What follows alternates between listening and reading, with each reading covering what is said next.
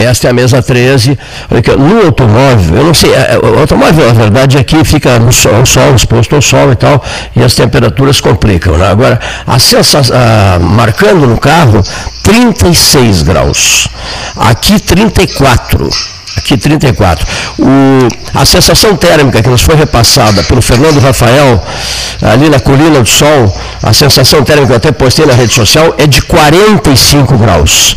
Essa é a sensação térmica, informação do meteorologista. Né?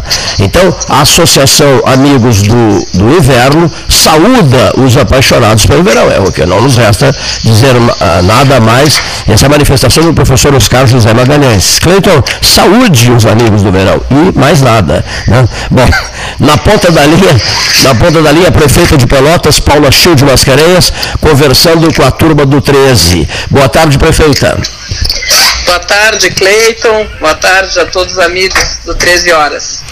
A senhora está é, hoje, evidentemente, recebendo mensagens, mais mensagens, o Gastão vai em seguidinha conversar com a senhora também, na medida em que o seu partido, PSDB, eh, de abrangência regional, lança com, entusiasmo e com determinação o seu nome para a sucessão eh, no Palácio Piratini em 2022, como candidata, o Rio Grande do Sul, já, o Rio Grande do Sul já teve uma governadora do PSDB né, há pouco tempo, e é da Rorato Cruzes, e a senhora é lançada agora como a candidata do partido ao governo do Rio Grande do Sul. Queria a sua primeira manifestação sobre isso, prefeito.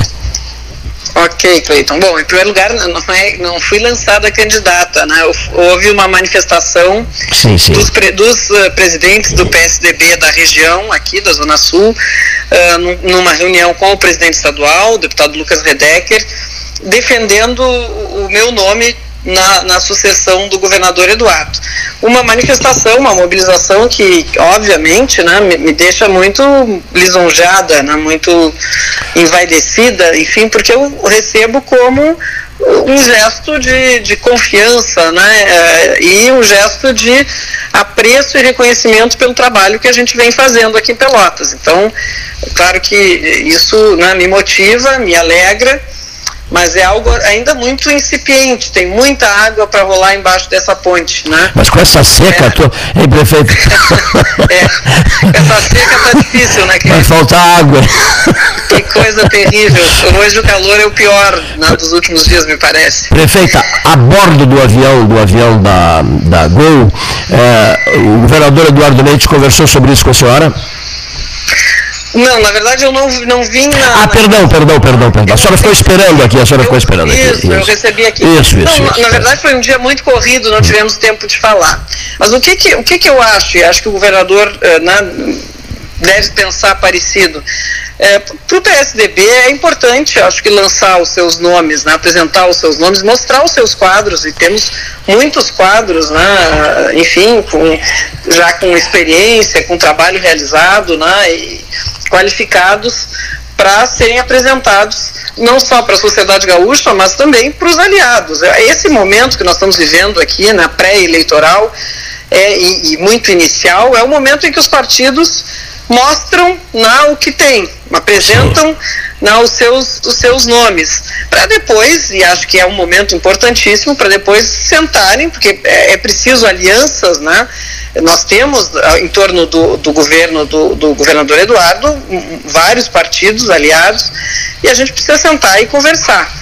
Então a gente está vivendo justamente esse momento de cada um apresenta né, os seus nomes para depois fazer uma conversa e, e ver né, não, aquele que, digamos assim, pode uh, unir o grupo e tem mais capacidade eleitoral. Mas a gente não pode nunca esquecer que o que está em jogo e o foco de todo mundo tem que ser a continuidade desse governo transformador né, que, o, que tem sido uh, conduzido, liderado com brilhantismo pelo governador Eduardo Leite. Uh, eu acho que isso é o mais importante, que a gente possa manter as conquistas, né, porque o que, o que foi conquistado a duras penas e muito sacrifício e muito trabalho, ele pode ser jogado fora né, em pouco tempo, se não houver responsabilidade, se não houver compromisso com essa agenda de, de, de reformas e de transformação. E acho que é isso que vai na verdade, dar o tom a partir de agora. Nós estamos vivendo esse momento, eu fico muito, eh, como eu disse, né, lisonjeada de, de estar entre esses nomes. Mas agora as conversas iniciam. Bom, eu, eu, a senhora falou assim, não houve lançamento, a senhora disse, né? O Cleiton deve ter se precipitado. Eu, eu confesso que me precipitei ao fazer o anúncio, digamos assim, ao dizer que a senhora foi lançada. Acontece que deve ser, digamos assim, por conta de acontecimentos outros, num passado nem tão distante assim, a prefeita tem boa memória, vai lembrar disso. Eu fiz o anúncio né, sem risco de erro, eu anunciei oficialmente que a senhora seria candidata a prefeita de Pelotas. Lembra? Sim, lembro sim. Eu estava em Rio Grande, eu estava em Rio Grande numa festa do mar. Né? E fiz, e as pessoas disseram, não, Cleiton, você tem certeza que você está dizendo? Eu digo, tenho, tenho certeza absoluta do que eu estou dizendo. Paula Show de Mascarenhas será candidata a prefeita de Pelotas. Eu fiz esse anúncio. Depois, na sequência, fiz um outro anúncio. Absolutamente ninguém sabia disso. O 13 Horas fica contente por esse tipo de coisa, por repassar essas informações. É, depois, eu disse, depois eu disse assim, senhores ouvintes, Paula Show de Mascarenhas será candidata a vice-prefeita de Pelotas na chapa de Eduardo Leite.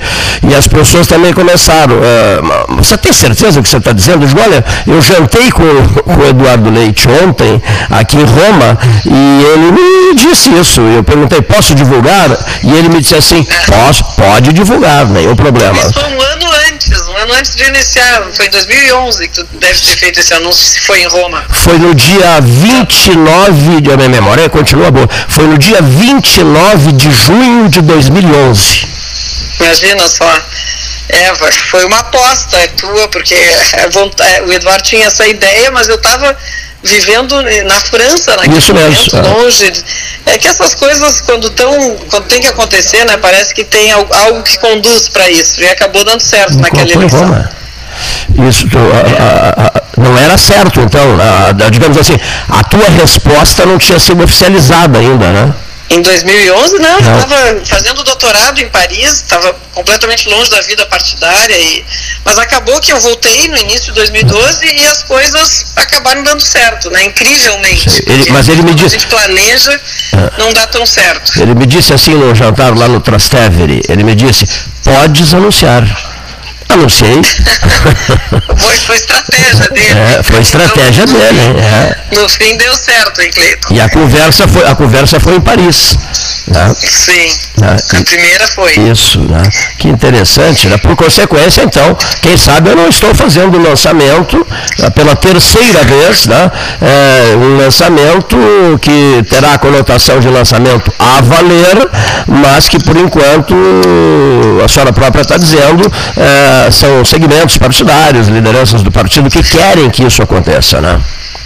Isso, é, e tem, e como eu disse, né, Cleiton, tem que conversar com os aliados, é uma análise. E eu, eu quero te dizer, né, colocar um outro elemento aí que é absolutamente necessário, que é o fato de que hoje eu sou prefeita de Pelotas e uma prefeita muito realizada, muito feliz. Né? Eu não.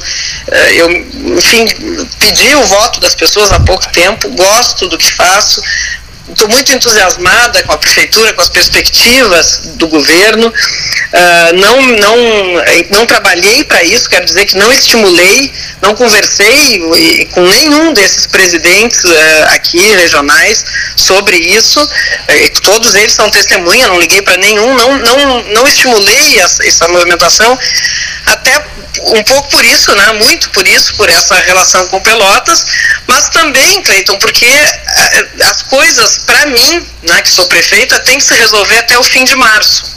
Perfeito. Eu acho que nós estamos vivendo num momento tão complexo, assim, é, o momento que se vive político no Estado, e, e, a sucessão estadual é, é, ela, há muito tempo que ela não estava numa situação como, como está neste ano, né? Ninguém sabe, ninguém, ninguém sabe apostar quem, quem poderá ser o governador. É, tem um caminho aberto, por um lado, e, e justamente uma complexidade aí na, na, formação de chapas. E eu acho muito difícil que a gente tenha um cenário definido até fim de março. E, e, e se eu não fosse concorrer a, a governadora, eu teria que renunciar ao mandato de prefeito, que é não, uma ação muito dura, muito difícil. E, prefeita, só me é... permita dizer aqui uma coisa que eu, tenho, que eu também está fa fazendo uma conta aqui. A senhora, no seu segundo mandato como prefeita de Pelotas, a senhora tem, digamos assim, um ano e um mês. Não, não chega a um mês. A senhora tem um ano e 19 dias de mandato, é isso? O... É isso. Um ano e 19 dias, claro que somado ao primeiro, nós temos cinco anos e sim, 19 sim. dias de mandato hoje, na data de hoje. Mas é isso que eu, o que eu quero dizer é isso, é, é, um, é uma complexidade muito grande para que se tenha um cenário definido que, me, que dê segurança, porque eu não posso né, tomar uma atitude difícil como essa da renúncia sem ter uma na garantia, garantia, segurança 100% nunca se tem numa eleição, porque só a convenção é que define. Mas uma. Uma, uma, uma união de forças, aí, uma união de forças é, partidárias. É. Um cenário é. um pouco mais definido. Né? Então eu acho difícil, por isso que eu quero, não quero jogar um balde de água Perfeito. fria em quem né, defende o meu nome, ao contrário, muita alegria, não fecho a porta, porque eu, eu como eu disse no início, a, eu acho que o foco tem que ser de todos a sucessão do Eduardo, a manutenção desse tipo de agenda, desse, né, dos compromissos desse governo, porque eu, como prefeita, posso falar, todo mundo está vendo, mas como prefeita eu posso dizer, porque eu sinto diariamente a diferença do que é ter um Estado uh, com capacidade, com capacidade de investimento, né, um Estado que descortina um futuro muito diferente, muito mais promissor para todos nós. Um, um Estado que tem presença junto aos municípios. Isso faz toda a diferença. A gente não pode abrir mão disso. Então, isso é o nosso, isso tem que ser o objetivo maior. E estou aqui, né, muito feliz com essa lembrança do meu nome, mas estou aqui para segurar a bandeira daquela pessoa que vá poder representar isso para o futuro do Estado e por isso para o futuro de todos os gaúchos. Muito bem, de minha parte eu agradeço. O Paulo Gastão Neto vai conversar um pouquinho com a senhora sobre duas questões que ele entende para lá de necessárias nesse momento. De minha parte, um abraço, cumprimentos, prefeito. Obrigada, querido. Muito obrigada. Boa tarde, prefeita Paula. Tudo bem? Boa tarde, Paulo. Tudo não, bem? Não, só nessa linha, eh, assim, é uma política e uma, obviamente, que da, da administração, que foi na última segunda-feira, a gente acompanhou essa assinatura né, da, da, da da, da, do início, de, do, do, primeiro passo em relação à, à, avenida. Mas na entrevista, duas entrevistas aqui no 13, uma do, do, do, do deputado Edgar Preto, que é outro campo, está né, tá constituindo aí uma, uma, um outro lado, né, as suas uh, ligações com o Partido dos Trabalhadores e uh, uma candidatura à esquerda. Mas o deputado Gabriel Ribeiro aqui uh, deixou que há um alinhamento muito grande na Assembleia Legislativa, construída pelo próprio governador Eduardo Leite, que automaticamente alguns partidos já estariam né, dando sustentabilidade a uma candidatura né, de, de, digamos, da, da situação. Né, eh, seria uma, uma, uma um, um, certo caminho já uh, percorrido, né, construído uh, ao longo desses, desses quatro anos do, do governador Eduardo Leite. Né. Foi um governo que teve apoio da Assembleia, né? Exatamente. Sim, teve muito apoio, um apoio, aliás, decisivo da Assembleia né, para consolidação, né, para que acontecessem essas reformas que realmente viraram um jogo no Estado. A Assembleia foi fundamental, a capacidade de diálogo do, do governador, a, a, decisão, a coragem, enfim, né, o compromisso público dos deputados e deputadas, enfim, foi, foram vários esses fatores. A política foi fundamental né, nesses quatro anos. As relações políticas né, que construíram um cenário uh, de, poss possível para que o Estado fizesse essa virada de jogo. Então isso é, é fundamental. Inclusive, a, é, a, todos, muita gente gostaria de ver o, o governador uh, candidato à reeleição. Eu, eu sou uma e, e, não sou, não por ser amiga dele, né, muita gente, ouvi de empresários, é, porque sentem né, essa segurança e essa capacidade realmente né, de, de gestão que ele tem e também a capacidade política. Mas ele disse, deixou muito claro lá desde o início, né, desde a campanha eleitoral, de que não concorreria, porque ele via, inclusive, neste compromisso público, a, a possibilidade justamente de criar condições para as reformas né, para que os outros partidos entendessem que, bom, de, de, faremos as reformas, todos os sacrifícios necessários nesses quatro anos, para que, quem sabe, daqui a quatro anos surja nova liderança, que pode ser de qualquer um dos partidos. Então, o, o fato de ele não concorrer à reeleição é fruto já desse trabalho né, de relacionamento político. De... Então, é por isso que eu acho que as conversas agora são fundamentais. É, é não podemos abrir mão né, da governabilidade. Portanto, a governabilidade pressupõe uh, o respeito aos aliados. Então a gente tem que sentar em volta de uma mesa, né, todos os que estão comprometidos com essa agenda né, de governo, de transformações, e, e, e, analisar quais são as possibilidades. Por isso que eu disse, nós estamos num momento um pouquinho anterior a isso ainda, que é de cada partido aliado colocar os seus nomes, né, e, e a partir daí se começa a conversar. Bom, uh, para encerrar, uh, prefeita Paula, uma palavrinha sobre vacinação, né, sobre a, a garotada, as crianças, né, e também sobre essa assinatura dessa avenida né, tão uh, necessária e tão bonita que deverá ficar, que é a beira do Canal São Gonçalo, no, na segunda-feira, mais um passo importante. Isso. Pois é, foi um, um evento. Segunda-feira foi um dia muito feliz para todos nós, né? Primeiro que com a, o voo da Gol, né, isso, ligando isso. Pelotas ao, ao, ao, Brasil e ao mundo, né, ao centro econômico do país, enfim, todas as possibilidades que daí derivam. E saímos de lá com o governador e na, e na prefeitura fizemos uma bela solenidade, reunindo uh, lideranças de toda a região, vários prefeitos, vice-prefeitos, para assinar o projeto Pavimenta, que é, é o que eu dizia, né? o, Estado está presente agora na vida dos municípios, fazendo investimento, fazendo transformações. Então, eles assinaram, os prefeitos e vices, com o governador, obras né, em inúmeros municípios aqui da região. E um deles é Pelotas, que é a nossa a pavimentação da nossa estrada do Engenho, que é a beira canal, que o Cleiton fala há tanto tempo, né? estimula, defende. Então, me lembro que quando a gente uh, apresentou o projeto, ainda antes da aprovação, eu liguei para o Cleiton para dizer, olha, hoje estamos propondo a beira canal, vamos ver se dá certo, e deu, foi aprovado. É um, projeto, um investimento bem alto, porque vai lá da Tiradentes até vai até a chácara da Brigada, mas depois também até a Ferreira Viana. Então, um investimento de um pouco menos de 6 milhões, acho que 5 milhões e 700. O Estado vai botar 4 milhões e nós vamos ter que botar também pelo município uma contrapartida de 1,700, mas que vai né, trazer um salto de qualidade né, em, em, em, vários aspectos. Na mobilidade urbana vai facilitar muito e também no turismo, né, todo esse potencial. Inclusive, nós estamos tratando agora de um projeto de requalificação da Orla. Nós vamos tirar, até por uma decisão, um TAC com o Ministério Público, aqueles, aqueles os pescadores que vivem ali, porque o, o, a estrada do engenho é o nosso dique. E tem pessoas que moram do lado de lá do dique, que não é possível, na beira do canal. Então nós estamos, vamos tirar essas pessoas dali, estamos construindo um loteamento ali na frente do veleiro Saldanha da Gama, para onde essas pessoas serão realocadas. E temos um, um, projeto que partiu lá da universidade, que nós estamos uh, qualificando, de recuperação daquelas áreas de área degradada, um PRAD, na verdade é um nome técnico, mas que vai se transformar num parque também, num parque na beira do canal, para que as pessoas também possam usufruir. Na né? Pelotas, uma cidade voltada, na cercada pelas águas e, e, a gente usufrui pouco, a não ser do Laranjal. Então a gente precisa aproximar a população, né? democratizar o acesso às águas e vai acontecer nesta Avenida Beira Canal. Fruto dessa transformação que o Estado viveu nos últimos três anos. Uh, que permite que o Estado faça esse tipo de investimento. São 4 milhões e pouco só nesse projeto, sem contar os outros todos, não, o, só aqui em Pelotas, né? e isso está acontecendo pelo Estado inteiro. Então, acho que justifica muito bem o que eu disse antes.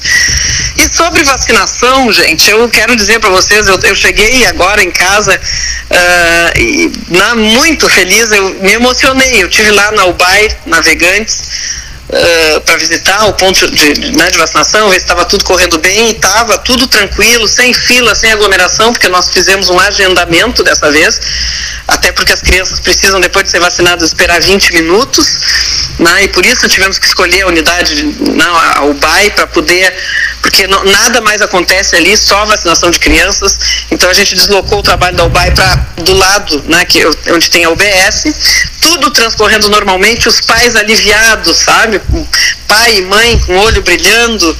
Isso foi muito bonito de ver as crianças tranquilas. Eu fiquei emocionada, até porque, por uma coincidência dessas, né, inexplicáveis, hoje faz exatamente um ano que nós iniciamos o processo de vacinação em Pelotas. No dia 19 de janeiro de 2021, eu estava com o Idemar, também emocionada, carregando na, uma bolsa de, de vacinas. É um dia muito especial, né, porque era, era aquela caixinha, caixa de vacinas, era a caixa da esperança que chegava. Né? E hoje, um ano depois, exatamente, as crianças de 5 a 11 anos né, começam a ser vacinadas e trazendo também esperança. Um, um casal lá me disse, nós estamos há, há meses, há dois anos e, né, prática, e, um, e 19 dias, eh, não chega bem a dois anos, mas é quase isso, sem sair de casa por conta dela, uma menina uhum. cadeirante, que era filha deles. Nós estamos começando, por orientação do Estado, a vacinar uh, os, uh, as crianças com deficiência e comorbidades, né? mas ao mesmo a, aos poucos vai chegar para todas entre 5 e 11 anos. Então, um dia muito, realmente muito especial, né? muito feliz. Uh, que agora não, né, a gente vai poder concluir esse processo de imunização da, da né, de toda a nossa comunidade, eh, trazendo muito mais segurança e acho que essa é, a, é o ponto final, né? a curva final aí de, de, de em que Tomara. nós vamos realmente Tomara. vencer a pandemia. Tomara. Prefeito, obrigado pela participação. Cleiton manda um abraço também aqui. O obrigado, deputado Marcos um Vinícius, deputado, o vereador Jair Bono, o deputado Marcos Vinícius também manda um abraço. Abraço, deputado. Abraço, tá. vereador. Tá Tudo bom. de bom para vocês, grandes parceiros. Obrigado, um abraço. Tchau, tchau. Vereador Jair Bono, e essa seca, essa estiagem, como é que está a zona rural de Pelotas? Boa tarde, vereador. Boa tarde, meu colega, né, de longa data, de muitas vezes, de muitas entrevistas, de muitas conversas. Já né, falamos sobre esse tema várias vezes, né? Várias vezes, tantas vezes, né, que realmente se fizer necessário. Tem assim, ó, uma cidade tão grande, nós acabamos de ouvir a prefeita nos dando boas notícias na relação né, de, de, vacina, de ruas, de asfaltamento, de, né, de outras demandas, algumas construídas, e nós aqui estamos aí hoje, venho do interior do município agora parte de manhã, e não só isso, né, durante os últimos dias que tivemos aí, estivemos e ainda temos, esses, né, estamos aí com esse sol abrasivo, e não uma seca tão intensa, eu diria assim, na, no município de Pelotas, Existe a seca sim, não tem como dizer que não existe a seca, mas ela é muito menos intensa do que a Rio Grande, Rio Grande regiões no entorno. Mas nós temos o sol hoje que ninguém aguenta na rua, Paulo. Meu amigo Paulo, nós temos hoje o sol que de 10 e meia da, da manhã até 4, 5, 6 horas da tarde não tem quem para. Nós, mas a planta está lá a planta está lá. Então aquela planta que né, obrigatoriamente vai ter que ficar lá, ela acaba queimando, acaba se perdendo, acaba. Né, até que a chuva chegasse, esse sol praticamente consumiu tudo de hortigranjeiro que ele conseguiu iluminar, tudo de, de hortigranjeiro que ele conseguiu alcançar, tudo de, de inclusive lavouras, de, né, algumas lavouras de soja, algumas lavouras de milho, né, acabaram queimando algumas partes da lavoura em si, folhas, né, lavoura de feijão, esse feijão safrinha mais tardio, plantado queimado, queimado na folha, coisas, né, o pessoal, o pessoal da área do tabaco nesse ano tá, tá, né, agora está em plena colheita, é, é, folhas simplesmente queimadas, que essa queimada ela fica, acaba ficando na folha, fazendo com que realmente se tenha uma perda de, de, de, de, de, de, de valores do produto final em si. E não só isso, sabe o que é que mais nos preocupa realmente, e realmente está nos preocupando por demais, não só aqui, mas toda a região colonial e toda a região do Pelotas por um completo em si, a questão da, da baixa tensão de energia elétrica. Paulo, aonde se vai, por onde se ande, por onde se caminhe, por onde se busca alguma informação, são produtores, são agricultores, são pessoas da área rural pedindo, por favor, faça alguma coisa para que a tensão de energia elétrica, eu tenho aqui vídeos, áudios, uh, mensagens e tudo mais, inclusive né, provando que isso é uma realidade, uh, chegue ao menos aos 180, 190. Nós temos situações aqui onde tem, temos aí 135, 140, 145, no máximo 150 de tensão provados em vídeo aqui. Então, assim, isso é uma coisa crônica, onde né, já acontecia tempos atrás, mas não de forma tão ampla assim. E essa, essa situação, nesse momento, muito mais aquele pessoal da área de ordem de granjeiro com suas câmaras frias, a colheita do tabaco com seus, suas, suas estufas de secagem, não demora muito a situação dos engenhos de arroz, eu tenho, eu tenho o grande temor que eu tenho engenhos de arroz, milho. soja, milho, secagem de grãos, se realmente, porque hoje a grande parte dos motores, né, e é importante para que o público ouvinte entenda assim, ela, ela, ele tem um sistema dentro do motor em si que ele acaba se autodesligando se a, a tensão chegar a um nível muito extremo abaixo ou muito acima do, do, do 220. Para quê? Para que se proteja o motor e não tenha né, uma queima do motor e, por consequência, né, uma indenização por parte da empresa. Então, uh, uh, acaba o motor, ele ameaça ligar e acaba desligando, ameaça ligar e acaba desligando. Então, o que, que acontece? Produtores rurais com motores a diesel, né, ligado com gerador em casa, com energia elétrica com energia elétrica, professor. Então, quer dizer, hoje, eu diria, eu diria assim, hoje, hoje, com o preço do óleo diesel, nem secagem de arroz, nem secagem de grãos, nem secagem de tabaco, nem conservação de hortigranjeira se sustenta com o custo do óleo diesel. Que loucura, que loucura. E realmente assim, e é uma situação por completo. Tivemos semana passada lá em Porto Alegre, onde né, conversamos durante mais ou menos umas duas horas com o Giovanni, o, o, responsável pela, pela Equatorial na região sul aqui, e que talvez também nos trouxe também a sua preocupação frente a, ao índice de sucateamento dessas redes de energia elétrica. A grande parte do meio rural, e não só meio rural, mas por todos os campos e regiões aqui, nós temos redes de 1970, 70 e pouco, 80, e que de lá ainda tem poste parado em pé daquela época. Então não se sabe se é o cabo que segura o poste ou o poste que segura o cabo. Tem poste segurado pelo fio. É, exatamente, exatamente. Pelo, pelo então, fazendo com que, com que essa, realmente essa demanda que se intensifica em momentos né, como essa semana passada e essa semana agora, onde existe uma demanda de energia muito, muito maior, né, em virtude aí do, do, desse aquecimento absurdo que se tem, que é, é, é na área urbana não, não diferente, é, é são, são ar-condicionado ar ligado, são, são ventiladores ligados, uma série de situações, a câmara fria que funciona né, com o dobro do tempo, porque ela tem que, ela tem que resfriar muito mais. Né, os resfriadores também acabam não conseguindo se ligar porque não tem, porque o próprio sistema, a própria, a própria rede em si acaba não comportando essa situação. Então, hoje, hoje estamos assim como vereadores, muitas vezes, uh, atônitos de, de mãos atadas, né, e num primeiro momento não sabendo o que fazer vereador Jair Bono aqui conosco, né? daqui a pouco também o deputado Marcos Vinícius.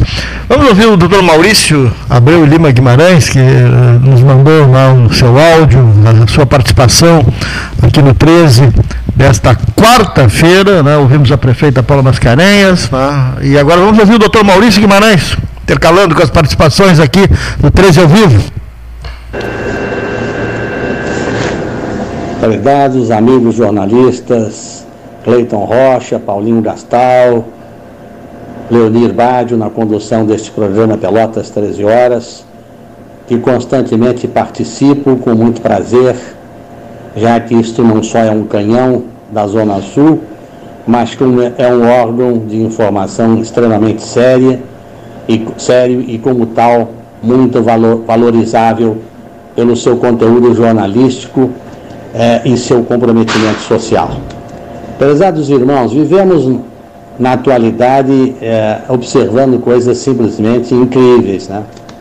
Como se não bastassem as desobediências constitucionais tão comuns no Brasil, em órgãos, inclusive, que seriam responsáveis por julgar, legislam, por uma Câmara e um Senado comprometido com tantas questões particulares e outras não tão satisfatórias do ponto de vista de valores digamos assim, reconhecíveis pela qualificação ou pela postura. Nós assistimos constantemente nesse país desobediências de todas as formas possíveis.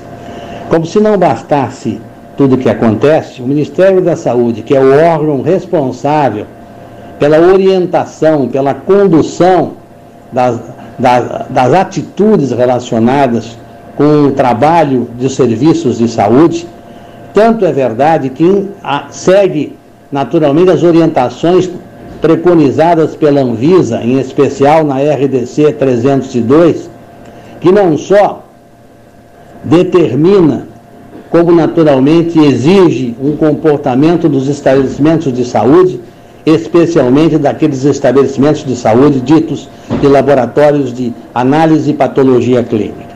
Pois bem, assiste-se estarrecido o governo que não consegue cumprir a sua obrigação estatal de dar, naturalmente, a possibilidade da investigação dos testes para a detectação do, do Covid-19, ele agora resolve transferir para a população aquilo que se chamam autotestes para poder determinar a existência dessa partícula viral. Só que existem normas rigidamente que têm que ser inseridas pelos estabelecimentos de saúde, em especial os laboratórios, que têm que seguir naturalmente padrões, inclusive internacionais, em uma exigência estratosférica, através da RDC 302, no que diz respeito não só a pessoal habilitado, a estabelecimento reconhecido e, como tal, servidor de todas as normas inerentes à, à exigência do estabelecimento de saúde, mas também na coleta, no acondicionamento, no transporte do material e na análise propriamente dito. Né? Esse material, além de tudo, precisa ser descartado convenientemente através do lixo hospitalar. Ou seja, necessário se faz que haja um estabelecimento de saúde que obedeça às leis sanitárias e que esteja inserido no contexto como um órgão habilitado e especializado na, na, nas análises que irá executar.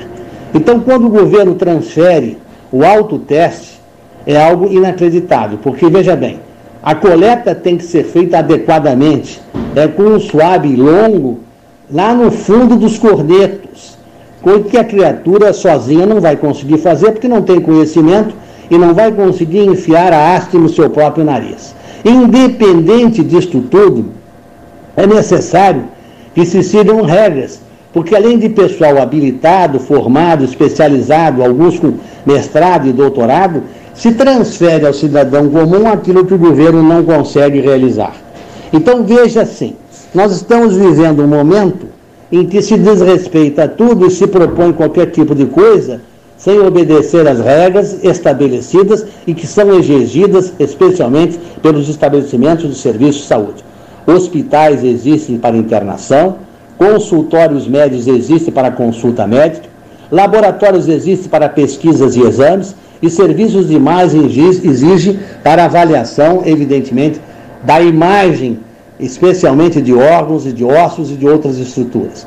Então existe para isso uma escala, existe para isso uma conquista ao longo do tempo, para que se possa, com qualidade, prestar-se o melhor de todos os serviços. É como, de repente, se nós permitíssemos que um peão fosse construir um edifício, de que aquele que que é responsável, ah, digamos assim, por um serviço dentário fosse alguém que simplesmente em casa resolvesse arrancar um dente ciso. Assim como de repente ficamos a pensar num advogado que não precisaria ter formação jurídica, qualquer uma pessoa poderia se, se autorizar como representante jurídico. Então nós estamos assistindo assim algo impressionante. O governo combateu, pelos erros apresentados ao longo do tempo, a automedicação. E agora, de uma forma incontrolável e desrespeitosa, sugere o autoteste. Ou seja, para os outros, tudo. Para o governo, pode fazer também tudo. Vivemos num momento de profunda reflexão. E é preciso que o cidadão comum saiba refletir e saiba se posicionar nesses desvios que estão acontecendo de estabelecimentos que, em vez de cumprirem determinadas funções, estão pelo poder econômico que possuem e pela permissão de órgãos que, naturalmente, por interesse político e outros mais, permite que, de repente, nós possamos simplesmente desrespeitar e esquecer o que é necessário do ponto de vista de proteção à saúde pública. É algo para se pensar e para se refletir. E, acima de tudo, durma-se com um barulho destes.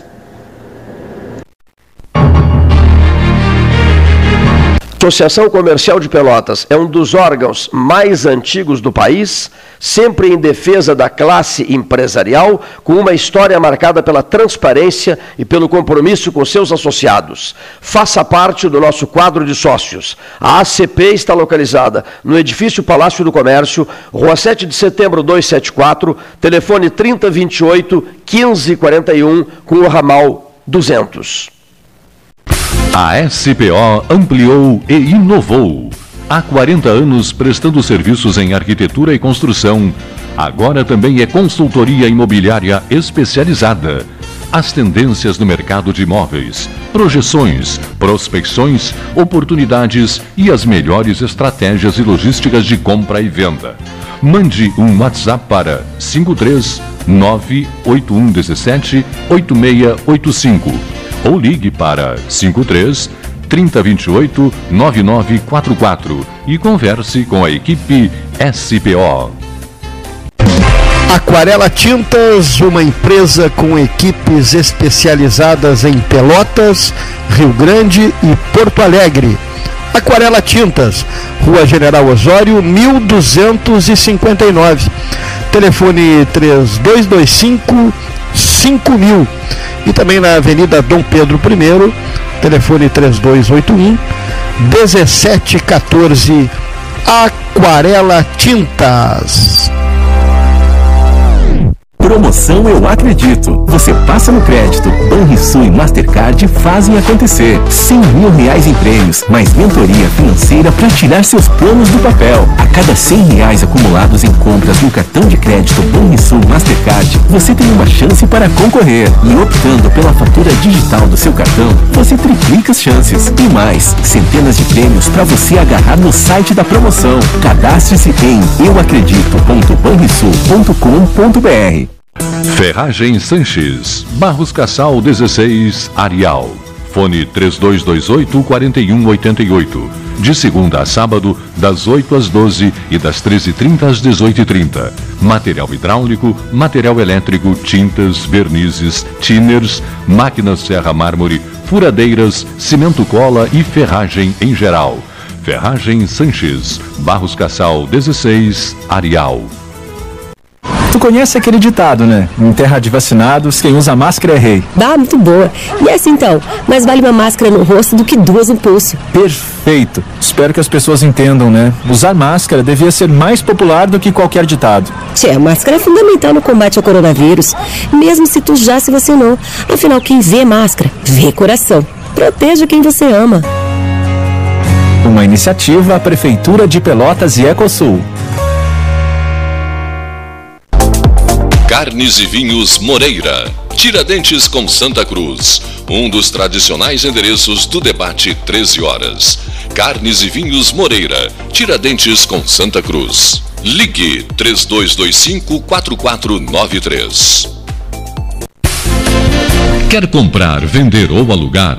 A Imobiliária Pelota é a parceira ideal para a realização dos seus desejos opções inovadoras de atendimento a qualquer hora e em qualquer lugar. WhatsApp, visita remota, tour virtual, contrato digital e outras ferramentas seguras e práticas para você fechar negócio sem precisar sair de casa. Na Imobiliária Pelota, os sonhos não param. Acesse www.pelotaimoveis.com.br WhatsApp 991 11 7432. Avançar é melhorar a vida das pessoas com mais saúde. Conheci o cardiologia através do nascimento do Rafael e a gente descobriu que ele tinha problemas cardíacos. Quanto mais equipamento, melhor é o atendimento, né? Com os recursos do programa Avançar está sendo possível implantar uma nova UTI pediátrica aqui no hospital. Cuidar da nossa população, cuidar das nossas crianças, investindo em saúde e tecnologia. Saúde é tudo, né? Saúde é vida. Isso é avançar. O Rio Grande do Sul virou o jogo. Governo do Estado, novas façanhas. Para vencer a pandemia, a vacinação é a única arma, agora e daqui para frente. Cada pessoa imunizada é uma garantia a mais de proteção para todos nós. Faça o esquema vacinal completo. É importante tomar a segunda dose e também não esqueça a dose de reforço.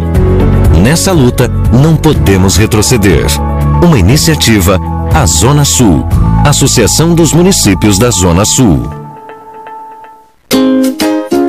Chega de disputar o sono com o seu colchão. Escolha ter uma noite divina com essas promoções. Conjunto Box Casal Atena, conforto macio com molas pocket ensacadas em 12 vezes de 165. Conjunto Box Casal Era, conforto firme com molas Max Spring, também em 12 vezes de 165. Tudo com pronta entrega. É só na Life Sleep Comfort, em Pelotas, Rio Grande e Porto Alegre. Ótica Cristal. Crediário, cartão ou cheque, a vitrine do calçadão da Andrade Neves. Tudo belezinha? Precisando pagar algum boleto e o mês está difícil, complicado? Vou dar uma barbada para você. Parcela com a Simpay. A Simpay parcela suas faturas de água, luz, impostos e qualquer outra conta em até 12 vezes no cartão. É mole? Não deixe suas contas atrasadas neste final de ano. Procure um credenciado em Pelotas e região e ganhe um fôlego financeiro. Vai nessa! Aproveita essa sugestão e essa dica para aliviar o seu fim de ano. Vamos nessa! Feito!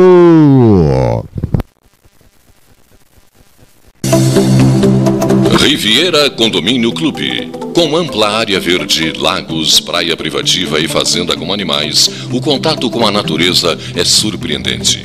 O lazer é garantido com restaurantes no condomínio, além de ser o único a ter um cinema próprio. Além disso, conta com uma infraestrutura completa de clube, quadras esportivas de beach tênis, pádel e uma academia com equipamentos de última geração. Com espaços recreativos para crianças e adolescentes, a diversão é certa e, o mais importante, com segurança e tranquilidade. Cadastre-se em acpomaiscotiza.com.br para garantir o seu lote com condições especiais de lançamento. Riviera Condomínio Clube, conectando você à sua essência. Saiba mais em acpomaiscotiza.com.br barra Riviera. Mais internet, pelo mesmo preço, com a velocidade que só a fibra ótica garante. Plano de 200 mega agora é 300 mega. Plano de 400 mega agora 500 mega. Polvo, a internet múltipla, 3199 4000.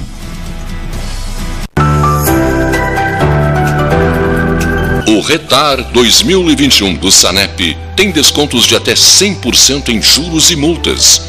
A iniciativa tem como objetivo viabilizar a negociação de dívidas ativas junto à autarquia.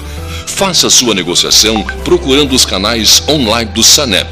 WhatsApp 53 98425 0151 ou e-mail sanep.retar2021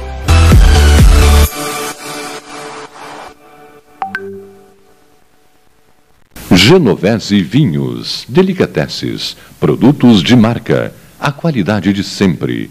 Ligue 3225 7775, Doutor Amarante 526. Visite a sua Genovese Vinhos.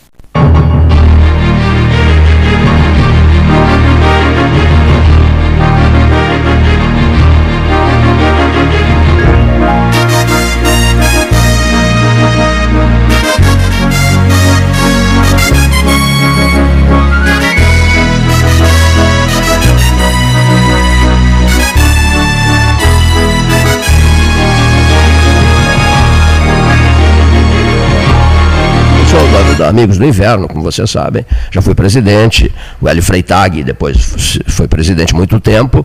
O Oscar José Magalhães, que é um democrata, viu, deputado? É um democrata. O Oscar José é o atual presidente, empossado em 2020, com mandato até 2050. Viu só que, que maravilha? Hein? Viu só que mandato, vereador? 2020 a 2050. Ele não largará o osso até 2050, de jeito nenhum. Tem alguns, tem alguns. É. Tá certo ou não? Não vai largar de jeito nenhum. Pelotas teve um caso aqui de um vereador que atravessou os anos 60 aos anos 2000 como vereador, né? 70 aos anos 2000, né? Isso mesmo, olha aqui, o Mansur? Mansur Macluf. O Mansur Macluf. Isso mesmo. Décadas. Trinta e tantos anos, não foi? É. Não, Mansur. O, o, o amigo meu, na verdade eu fui colega de direito do filho dele, fomos colegas na faculdade, somos grandes amigos, ele, ele foi prefeito três ou quatro vezes, Laudirino Moura, de Pinheiro Machado, o pai, Sim, do, pai sim, do, do, do Morinha, né? Quatro vezes prefeito, que coisa fantástica, né? Quatro vezes prefeito de Pinheiro Machado. Algum de vocês conheceu Laudirino Moura? Não, vocês são eu muito ouvi, jovens. eu né? ouvi bastante sobre a história dele.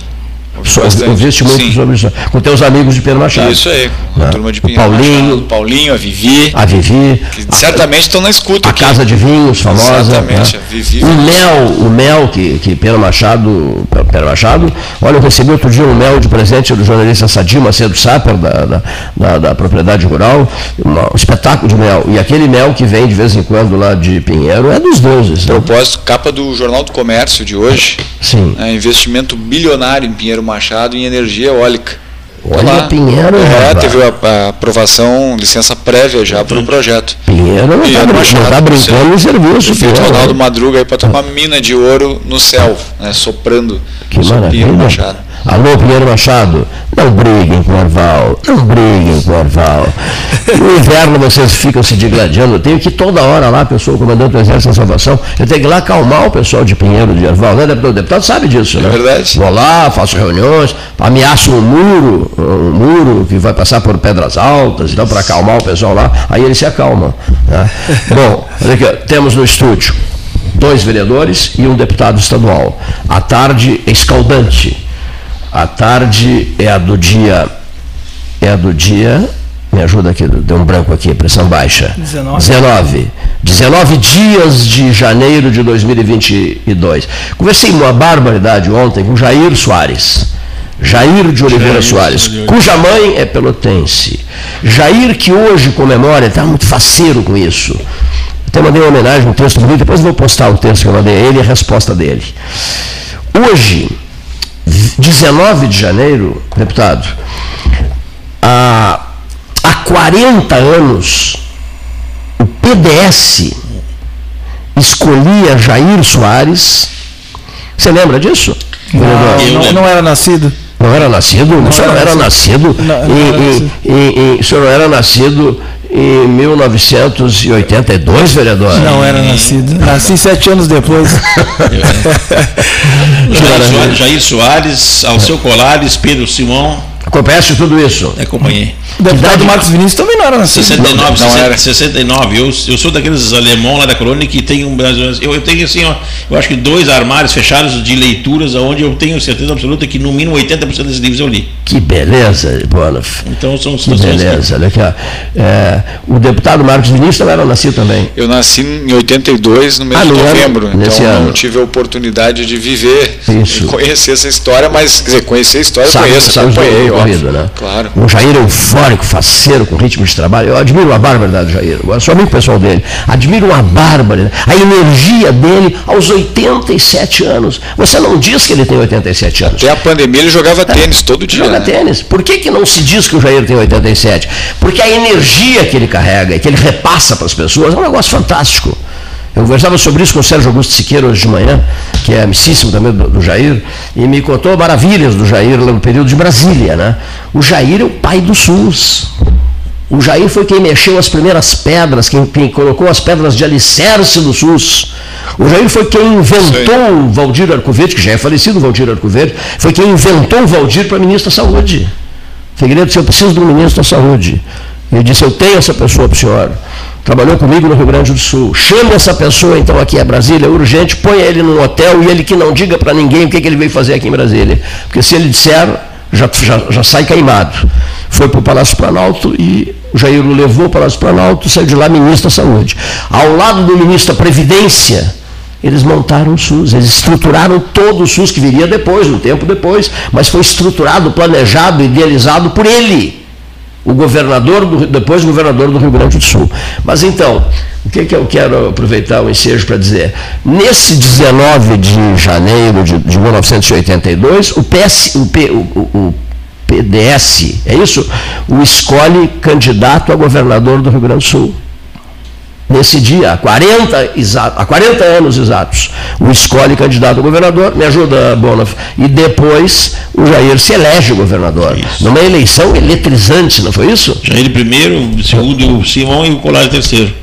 Mas foi, digamos assim, Assim, o- mas o finalzinho foi que nem essa corrida de Fórmula 1 Exato. que envolveu o Lewis Hamilton e o, e o Eu não tenho na memória agora quanto de votos, mas assim, foi um percentual muito apertado. Foi apertadíssimo. Né? Eu, eu sei que o, o Simão, ah, ah, ah, digamos assim, o Simão aceitou a derrota ah, antes do tempo, digamos, né?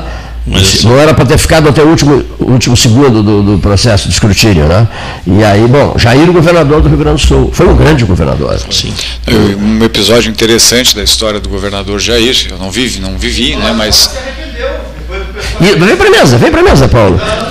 O, o Paulo está dizendo que o Jair, que o Jair, não, que o Simão aceitou a derrota e depois se arrependeu. depois voltou atrás. Mas um episódio interessante da história do governador Jair, que eu digo não vivi aquele período, né, mas eu conheço a história, é ter sido o secretário de saúde do estado do Rio Grande do Sul antes de ter sido governador e ter enfrentado aqui uma, uma pandemia. Né? O Rio Grande do Sul vivia naquele momento uma pandemia de poliomielite na fronteira com o Uruguai, com a Argentina, toda essa região da fronteira oeste. E foi um momento bastante desafiador da, da história do governador e ele foi como secretário de saúde do estado responsável por erradicar eh, boa parte das doenças que vinham afetando a população naquele período.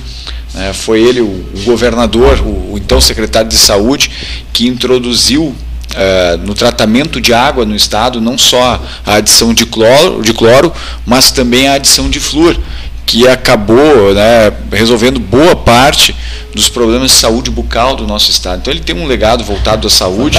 né, e fantástico. quando se fala hoje em enfrentamento de pandemia, né, eu digo, vale a pena conversar com o Jair sobre o episódio, sobre o desafio que foi atravessar aquele período. Chegando direito. Muito bem, muito interessante o teu depoimento, Eu só, só um segundinho. Muito interessante o teu depoimento sobre Jair de Oli- de Oliveira Soares, né? Muito interessante. O governador do Rio Grande do E às Sul. vezes as pessoas acabam não se não, não, não, não, dando a dimensão né, a- a- real aquilo que de fato realmente né, desencadeou isso. Quer dizer, imaginamos nós aqui durante anos esse SUS, ou sem o SUS, quem já precisou, quem já usou um dia, quem já teve um dia, né? Quer dizer, imaginem a população sem isso. Pois é. Imaginem né, a- a- várias situações, a questão do cloro, da- imaginem essa situação toda, né, a população toda sem isso. Quer dizer, são muitas situações, às vezes, que só se dá. É, é aquela velha, é aquela velha situação de que muitas vezes é, você só dá valor quando você não tem. Olha, aqui, olha, o, olha o exemplo do Giovanni Barufa. O Giovanni Barufa estava na Somália, um quase papa indicou o Barufa para o Dom Antônio Zatra. O, o Barufa veio da Somália para Pelotas, aqui se fixou, não saiu mais daqui, cientista respeitado internacionalmente.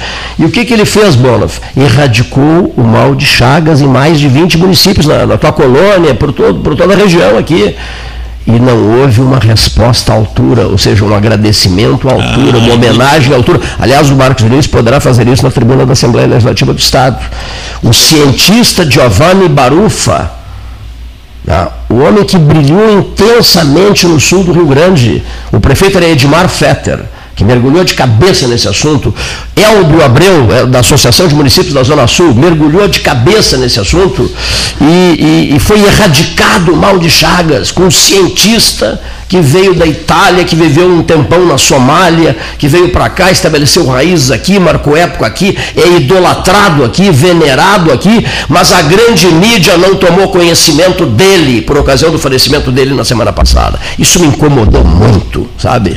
Muitíssimo. E quem fez um comentário maravilhoso sobre isso foi o padre Antônio Regis Brasil, que conviveu com ele, que morava em Roma, o Regis. Fez um comentário comovente sobre o que significa esse nome Barufa, Giovanni Barufa.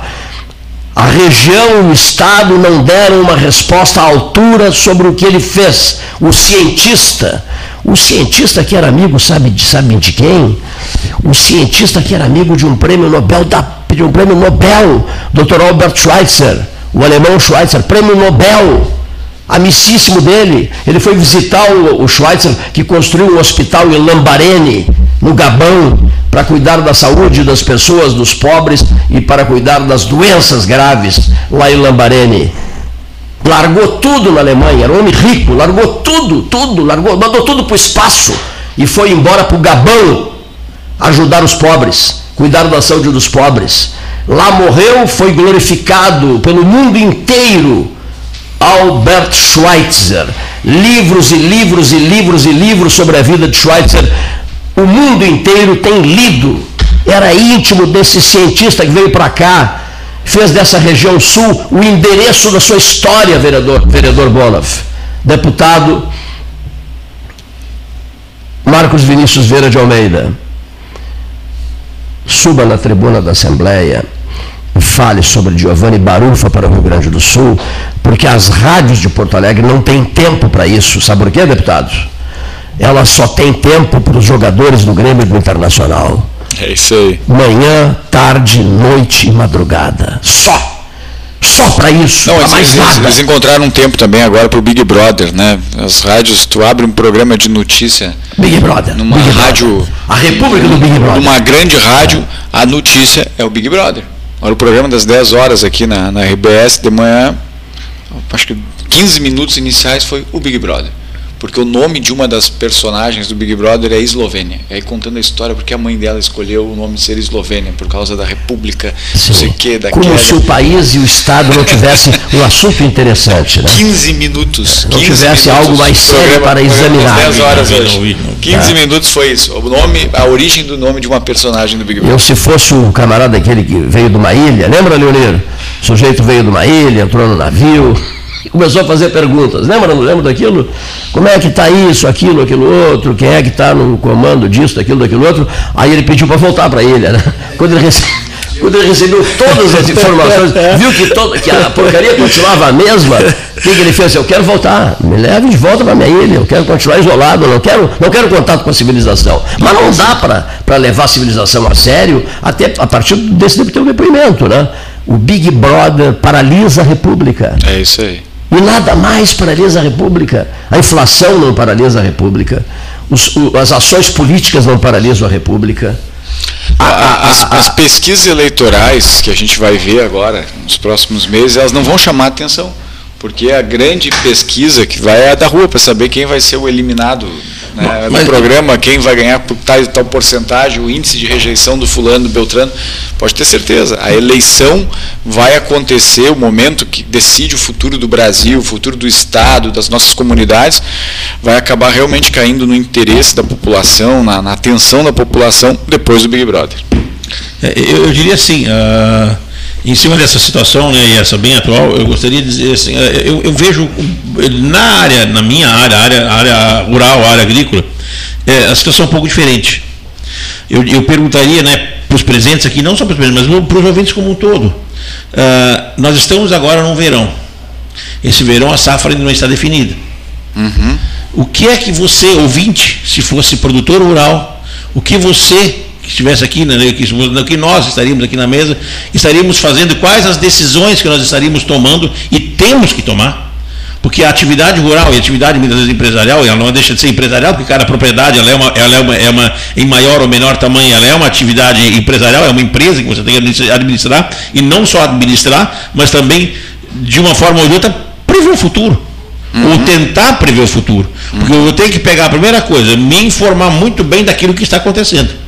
Procurar entender aquilo que está acontecendo, porque quer queira eu ou não, ou saiba eu ou não, eles vão, isso irá influenciar diretamente no meu negócio futuro.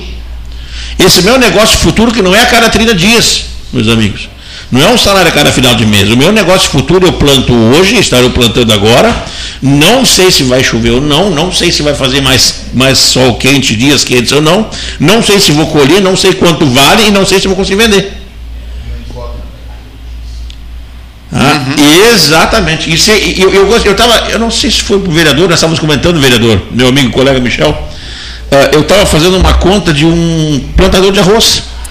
Fomos nós que conversamos, né, Michel? Isso mesmo, é. Exatamente. Eu é Uma simples conta, eu quero dividir isso para o ouvinte. Vamos pegar um plantador de arroz de, de, de- de 100 hectares. Não muito grande, vamos pegar 100, ou mil, vamos botar 100 hectares. 100 hectares. Se ele está com arroz hoje, a média de uma hectare de arroz hoje gira em torno de 14 mil reais. E a média de produtividade, me perdoe, né, me corrija nas arrozeiras, mas vamos botar, não é, tem, tem lavoura de arroz que passa de 200, fácil, fácil, né, deputado? Mas, tem, mas se tu botar na média, no limpo, seco e, e, e peneirado e vendido, 150, 160, e aí pouquinho mais, pouquinho mais, essa base aí, não entre os piores e os melhores, na média da média da média, é isso aí. Né? Então vamos fazer uma conta simples para que o ouvinte nos entenda e consiga acompanhar conosco aqui. 150 sacos por hectare a, a, a, a 60 reais. Né? Eu estava 65, 60, 60 reais. E só 9 mil? Estou errado? Tá certo. 9 mil. Por hectare me falta 9 mil para 14, me falta 5, é isso? É. Vezes 100 hectares eu tenho um prejuízo de Meio 500 milhão, meio milhão de reais de prejuízo. De, de prejuízo. Se esse arroz voltar aos 100 reais. E muito mais, né? E tudo que trabalhou de graça também, Ah, né? Não é, é os 500 mil mais do que trabalhou conta- de graça. Se nós formos fazer a conta de todo o, o- todo o capital investido, todo o capital imobilizado, todo o capital arriscado nesse processo Tempo, todo, energia, saúde mental. É porque tu não dorme, né, Jair? Não dorme. Quando não planta, o, Chega às duas, três horas da madrugada, o tu acorda e começa falou- a fazer conta e tu não dorme. Sim. Então, assim, ó, eu vejo assim, de extrema importância em qualquer local do mundo, em qualquer lugar do mundo, né, que a agricultura seja vista realmente como alguma coisa prioritária sempre. Porque dali é ela que paga a conta, é ela que bota a comida na mesa, é ela que gera o emprego futuro, é ela que começa a, a fazer as coisas andarem em qualquer local do mundo. É uma, uma expressão muito simples, mas que eu gosto muito, né?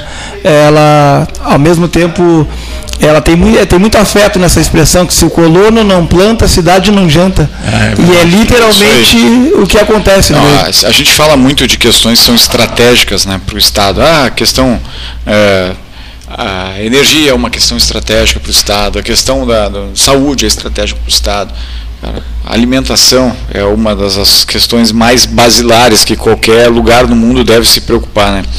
E a gente percebe aqui no Brasil, o Jair aqui é, uma, é craque nesse assunto, né? a gente pode aqui falar horas sobre esse tema, mas o Brasil é o país que menos subsídios tem para quem trabalha, para quem para quem está no campo. Em qualquer outro lugar na Europa que tem menos terras do que aqui, que não tem uma importância significativa sequer para a alimentação do próprio povo europeu, cada um dos países lá oferece subsídio para quem planta. Tu tem a certeza de uma receita mínima, produzindo ou não produzindo.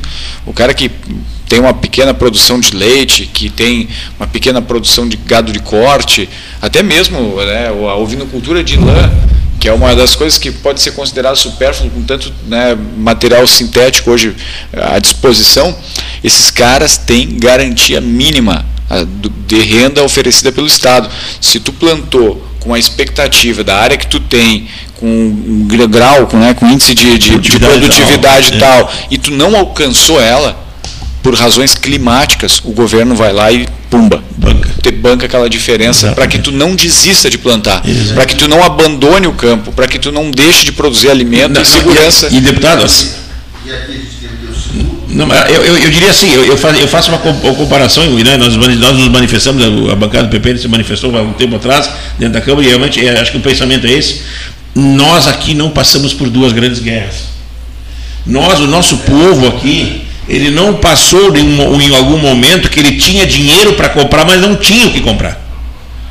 É, porque as nossas áreas as nossas áreas agricultáveis estavam todas tapadas em minas de, de- de- de- minas terrestres ou, ou aquela- a, questão de vamos vamos na questão de Chernobyl, aquela região, quantos mil hectares hoje não se planta mais nada ou se quando se planta não se pode vender para o resto do mundo e, e- e- e terras eh, extremamente férteis, né, que não se pode usar mais porque há me, me quantos anos? 20, 30 anos? Quando, quando é foi, foi mais né, na explosão da, da usina, né, e que até hoje, até hoje faz com que aquela região não consiga produzir alimento para ninguém no mundo. Então, é, é, essa, essa visão de, em algumas situações, não, não, não ter passado por situações ao extremo assim, fazem com que realmente a população como um todo não tenha isso como prioridade. Mas eu vejo assim, é de extrema importância. Isso é uma questão de segurança alimentar e que não só isso, uma questão de segurança nacional. Nacional. Nacional. É. Você poder, você poder produzir, você eh, incentivar a produção e você garantir o mínimo de produção, né? e, não, e por consequência você garante emprego, você garante renda. Eu tenho certeza absoluta, vereador Michel e deputado, se ano passado nós não tivéssemos colhido a safra de soja que colhemos, tenho certeza absoluta que a cidade não estaria ainda né, de, uma- de um, de um clima tão ameno. Tenho certeza que as situações, a situação na área urbana seria muito pior. O desemprego seria muito mais grave. é, a- as- as- os problemas seriam muito maiores. Porque o ano passado foi uma situação onde, quer queira ou quer não queira, o produtor rural ele acabou, com, ele acabou tendo uma safra muito boa de grãos, de grãos e acabou transformando isso em máquina, em, em utensílio, em eletrodoméstico, em roupa, em, alimento, em carro, em tudo. Tudo dando emprego para quem está na área urbana. É isso aí. E isso é importante. A agricultura, é, de forma geral, a nível Brasil, vem carregando nosso PIB nas costas, né? Não é de hoje, né, colega vereador? anos, anos. Não é de hoje já, né? Mas eu também digo assim, ó, numa cidade como essa, quanto tempo nós tínhamos, e com certeza os mais né, que vinham, vieram antes de nós aqui, sabem muito bem, na época que se tinha agroindústria, essas indústrias né, de conserveiras no município de Pelotas aqui, quanto emprego se criou, quanto emprego se tinha, quantas, e esse, esse desafio, eu penso que assim, esse desafio de trazer alguém para nos dar um emprego para a população, para que esse pessoal da área urbana tenha esse emprego, e não adianta nós muitas vezes criarmos aqui o ilusionismo de dar, claro, não estou falando de forma nenhuma contrária a isso, de darmos sacolas, sacolas eh, de, de alimentação, mas isso tem que ter um, um, um, um período para que no segundo momento nosso, essa nossa população tenha o quê? Uma carteira assinada na mão. É isso realmente que a população precisa. A, a nossa população, acima de tudo, ela precisa de uma carteira assinada, de um, de um empresariado que seja pequeno, seja local, médio, grande, mas que tenha saúde financeira e que consiga, respaldado né, no município, no Estado, na União, dar um emprego com a segurança, um mínimo de segurança para aquele seu empregado que consiga realmente ir de forma né, tranquila para o emprego, sabendo que aquele emprego dele não pode ser, ou não vai ser cortado de hoje para amanhã. E hoje, mesmo quem está empregado, está numa insegurança extrema. Ele tem medo, ele não sabe se amanhã ele está empregado ou não. É, A nossa insegurança na área urbana é muito grande. E a situação que nós vivemos hoje, de uma situação de, de- de insumos, e não, não só nos insumos agrícolas, mas insumos como um todo, de aumentar de 60, 70, 80 eh, reais um saco de adubo para 300, 266, veio ontem um, um- um pedido lá novamente da, da- empresa onde nós vendemos produto, produto leite, e realmente são, são, são, são situações aí que acabam né, eh, quase que impossibilitando você transferir esse, esse custo para qualquer coisa.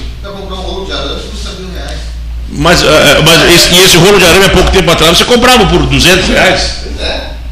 E são cinco vezes, são cinco vezes. E esse rolo de arame, quer queira, quer não queira, ele vai parar dentro do quilo de carne.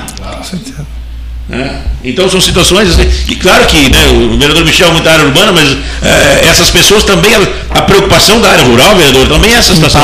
Nós precisamos, né, que ao mesmo tempo que quem, quando a cidade, quando a colônia não planta, a cidade não almoça, não adianta, mas não adianta plantar se a cidade não tem o que comprar. É verdade. Eles também precisam ter e ter a sua carteira assinada. Esse é o principal de tudo. O colega vereador Jair ele tem muito conhecimento, fala com muita propriedade é, sobre a nossa área rural, né? a, nossa, a nossa colônia é, regional do agro, mas também sempre com muita preocupação com a área urbana, porque tem é, que, é o que o vereador falou aqui.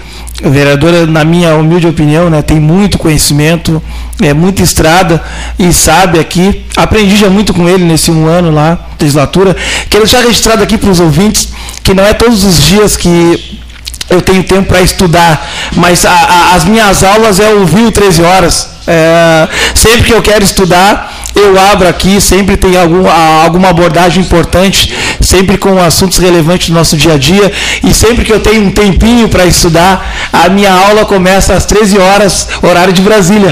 Aí se estende a 14, 15 horas. Que bacana, rapaz. Toda vez que a gente ouve isso essa semana aí. Que bacana. É Isso quem foi que disse? primeiro? Quem foi que já havia dito?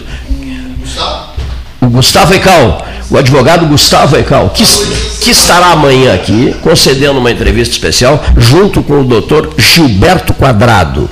Figura admirável da vida de Pelotas, do o isso- advogado, professor de direito, doutor Gilberto Quadrado e doutor Gustavo Aical estarão amanhã aqui, quinta-feira, no 13. Por isso, Cleiton, o valor que o 13 tem ao ser convertido em podcast. Para quem não tem a oportunidade de ligar o rádio, porque está trabalhando nesse horário, porque está fazendo alguma Podcast, atividade, né? transformar isso no podcast, como vocês já estão Legal. trabalhando. Isso foi inventado pelo senhor Paulo Gastão Pra no, no final do Legal. dia, quando tu estiver em casa fazendo a tua janta, ligar Fica o programa ouvindo, e ficar né? ouvindo, chegar no final de semana, quando estiver fazendo teu churrasco, Ah, ou até bom. lavando a louça, que é uma Isso, das coisas. Tu gosta de lavar louça? Eu, eu sou obrigado a lavar a louça, né? Como todo Vai para bom vai, marido, vai eu vou pra lavar a louça. para município de, De Tapes. Tapes, De Tapes. e lava louça. É lava o a meu, é o meu lazer de final de semana é lavar a louça. Uma vez eu ouvi isso, olha aqui, ó, higieniza a cabeça, a mente. É verdade. Higieniza a mente, né?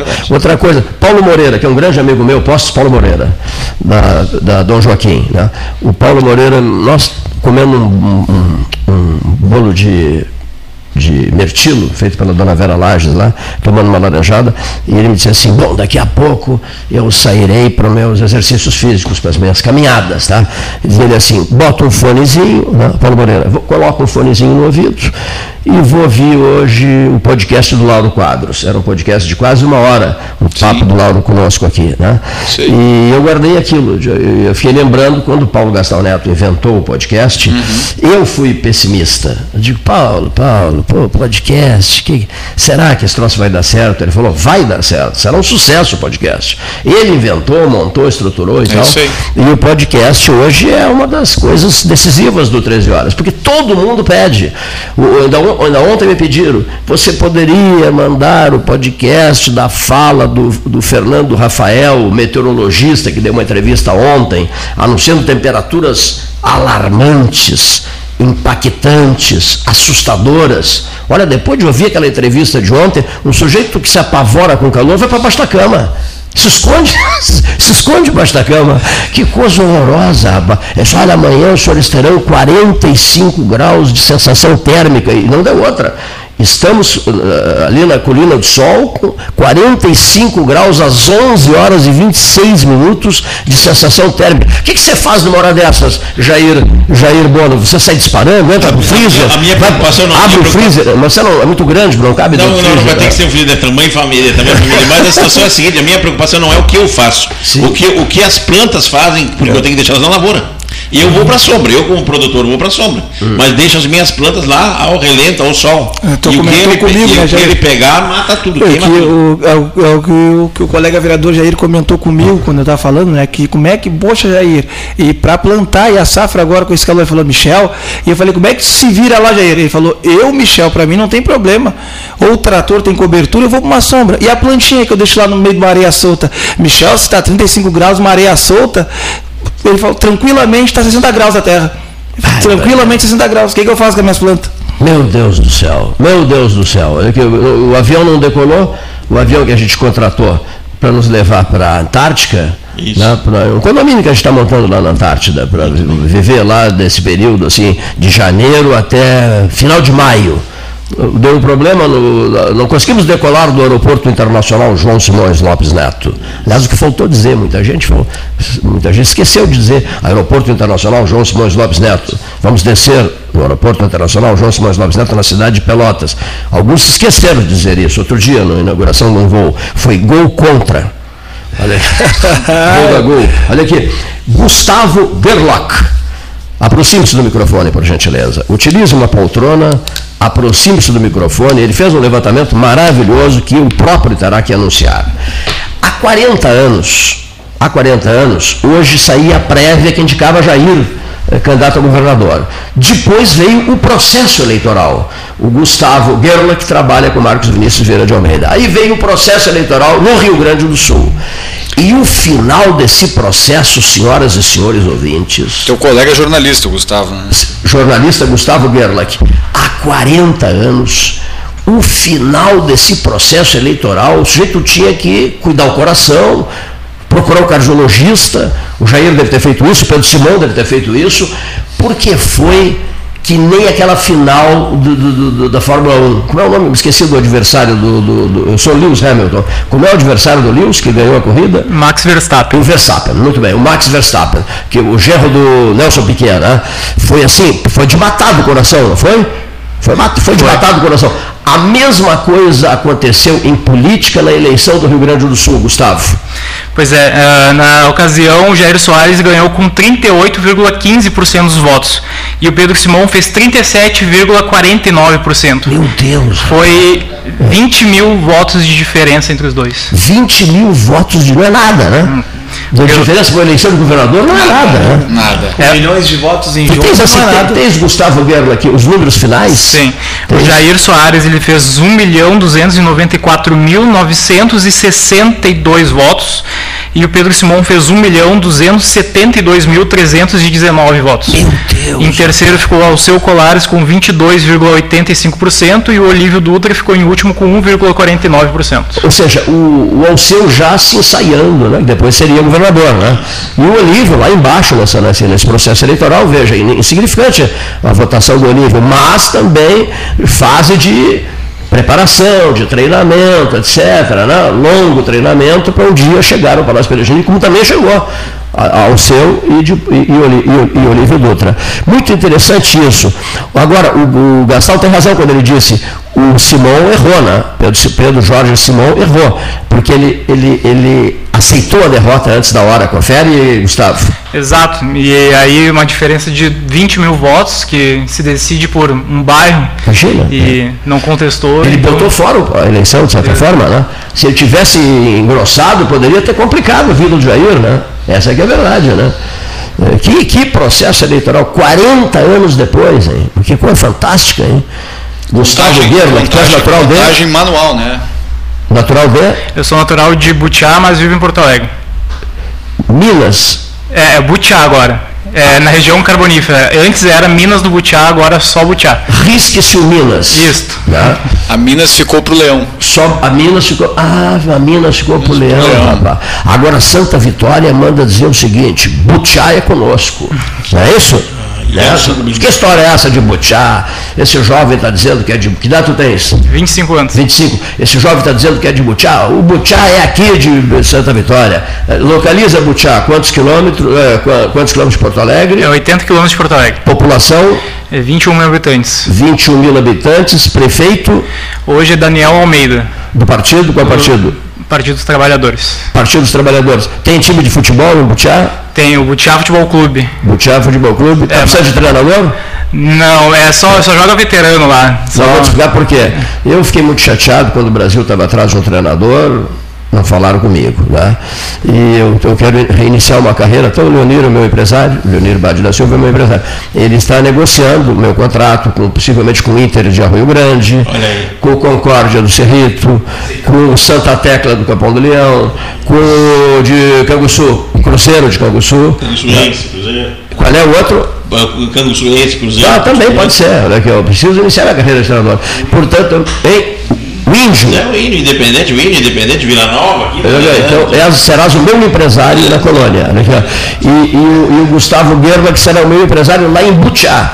Se eles precisarem de um treinador, o treinador está aqui, ó. Larga o rádio, vai treinar futebol, vai fazer carreira. O que, que você acha da ideia, vereador eh, Michel Escalante? Eu acho que, o Cleiton, perfeita a ideia, né? Eu acho que uma enciclopédia. Larga o microfone. Uma, uma enciclopédia, né? Com tanto conteúdo, acho que não, não faltou a aula né, de futebol, com certeza absoluta. Eu acho que tem sabedoria para dar. Farei sucesso como treinador. Você tem certeza absoluta. que maravilha. Bom, seguindo o baile, seguindo o baile, hora oficial Ótica Cristal, 14 horas 24 minutos a ótica cristal da, da Andrade Neves, do calçadão da Andrade, do calçadão da 7 de setembro, a hora de todos nós, a hora oficial de Pelotas, a vitrine, a vitrine de Pelotas, do calçadão de Pelotas, do calçadão da Andrade Neves, essa marca que a vida inteira está conosco, desde a eleição de Albino Luciani, patriarca de Veneza, no dia 26 de agosto do ano de 1978, aquele, aquele arcebispo, aquele patriarca de Veneza que foi a Coimbra visitar a irmã Dulce, e ele, o secretário particular dele, Albino Luciani, patriarca de Veneza, apresentou-se. A irmã Dulce disse assim: Seja muito bem-vindo, santidade. E ele ficou todo envergonhado, ele era um homem muito humilde. Por amor de Deus, irmã Dulce, eu sou apenas o patriarca de Veneza, santidade coisíssima nenhuma, eu sou apenas o patriarca de Veneza. Envergonhadíssimo ele ficou.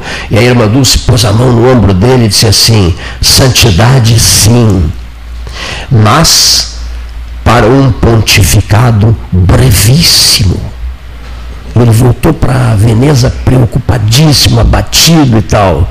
E não é que no dia 26 de agosto de 78 ele é eleito Papa, escolhe o nome de João Paulo I e o pontificado dele, vereador Bonoff, é um pontificado, sim, como bem disse a irmã Dulce, brevíssimo, durou 33 dias.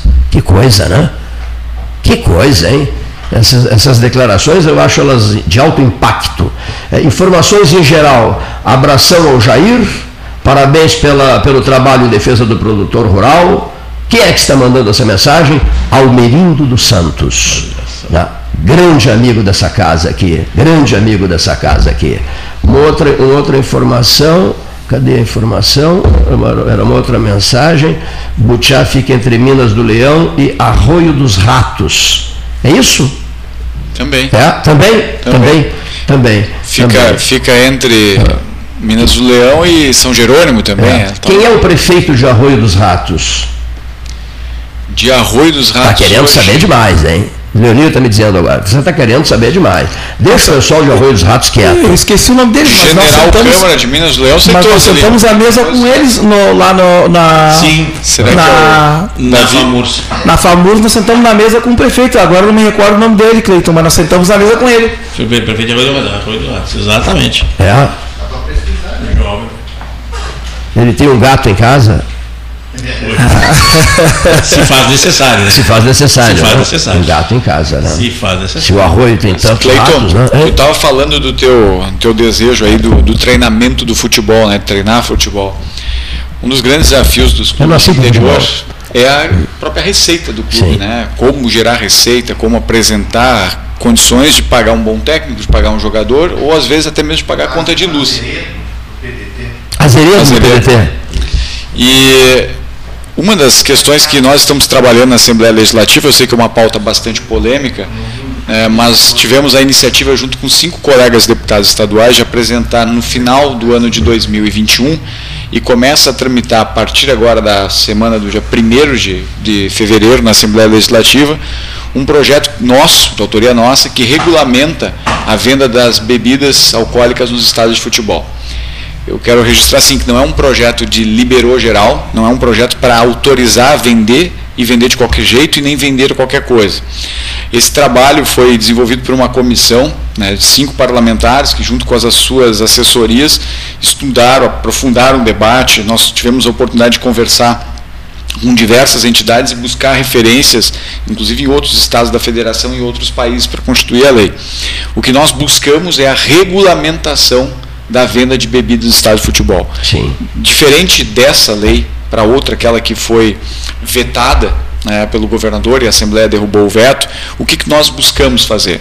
Primeiro de tudo, é garantir que seja vendido bebidas com no máximo 14 graus de teor alcoólico. Nós estamos falando de vinho, no máximo vinho e cerveja. Vender cachaça, vender caipirinha, cunhaque, capeta, essas coisas que alguns estádios de futebol faziam, ficaria evidentemente vetado. Outra questão é a venda somente em pontos fixos dentro dos estádios. Tu vai ter um- uma copa, um bar, uma lancheria dentro do estádio, aonde o cidadão se levanta da sua cadeira, da arquibancada e faz até lá o consumo. Outro ponto importante é que estádios que tenham jogos com mais de 20 mil eh, espectadores, obrigatoriamente para poder vender bebidas alcoólicas tem que ter um sistema de monitoramento eficiente, tanto do lado externo como do lado interno do clube para fazer um monitoramento adequado. Além, é claro, do reforço com segurança privada. Não fazer a venda da bebida e deixar única e exclusivamente a responsabilidade nas costas da Brigada Militar. Como disse, esse projeto, eh, Cleito, ele foi aprofundado, um debate em outros estados.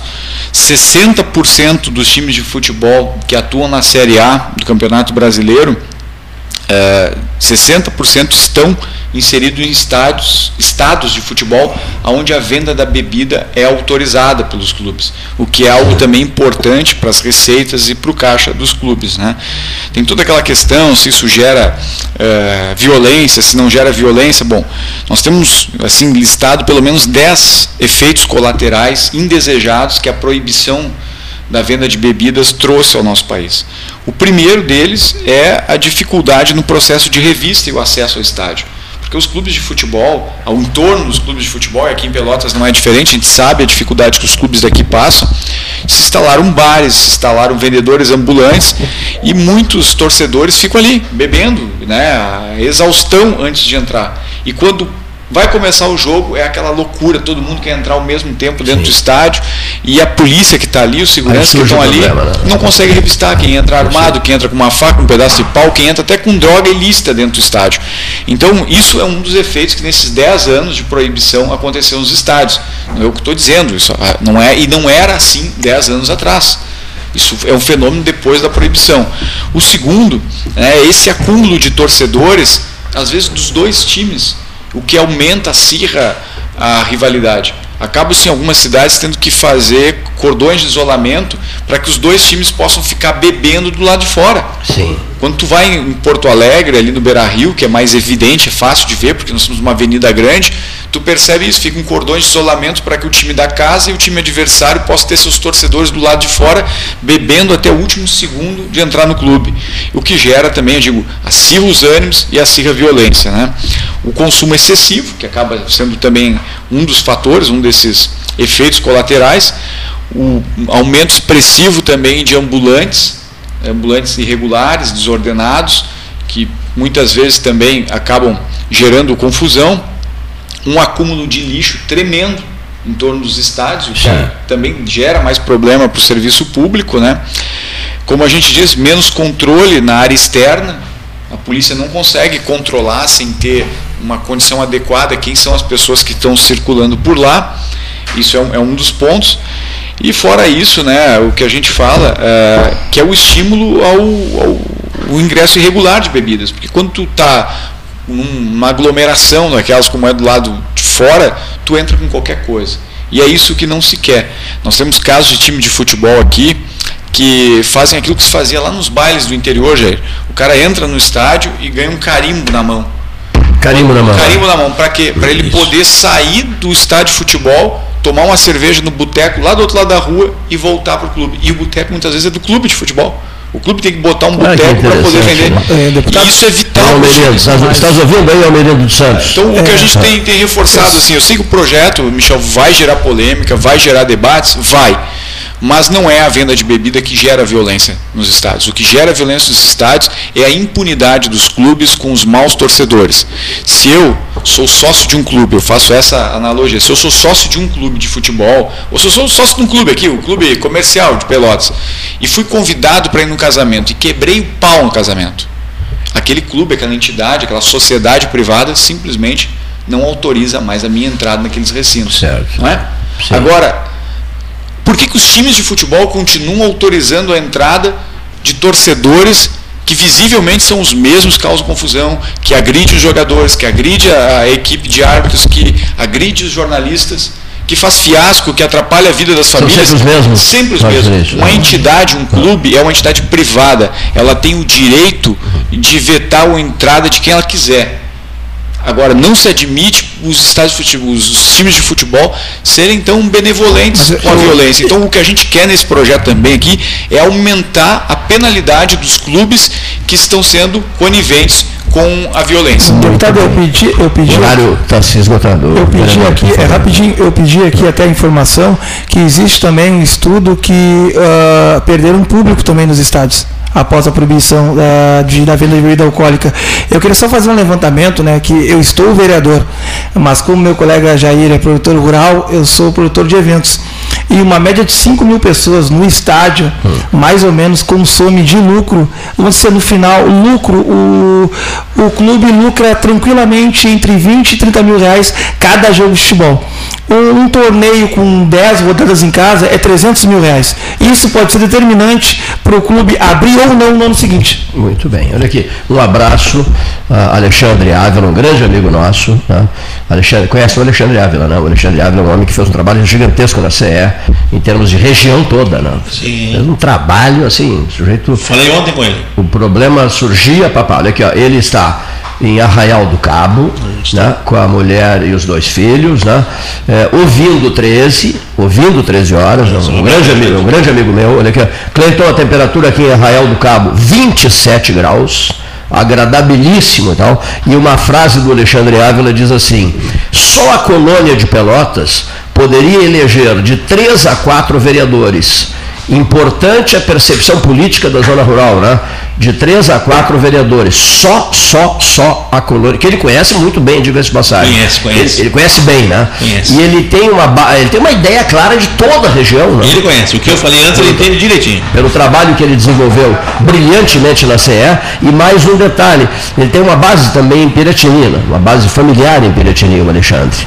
né? Então são as mensagens que recebemos, as mensagens que recebemos desses prezadíssimos amigos. Alexandre, está nos ouvindo, Alexandre, olha só, pensa te ouvindo, uma tá ouvindo. inteira, Alexandre, uma colônia inteira te ligando com atenção com as estufas de fumo a 140, 145, 180 no máximo. É, imagina uma colônia inteira te cobrando e tentando fazer alguma coisa. Alexandre, imagina isso. Cleiton, eu posso pedir para o senhor mandar um beijo para uma ouvinte assídua do senhor? Por favor. Dona Rejane está aqui, já mandou no WhatsApp para mim, já mandou um abraço de Air, então eu vou pedir que Dona pessoalmente. Rejane Jorge. Por favor, dona Rejane. Rejane Jorge. Rejane Jorge. Jorge, dona Rejane. Uma técnica lá da Secretaria de Desenvolvimento Dona Rural. Rejane Jorge, sinta-se cumprimentada. Um beijo para a senhora, né? Eh, pela equipe do 13, neste dia escaldante, assustador, terrível.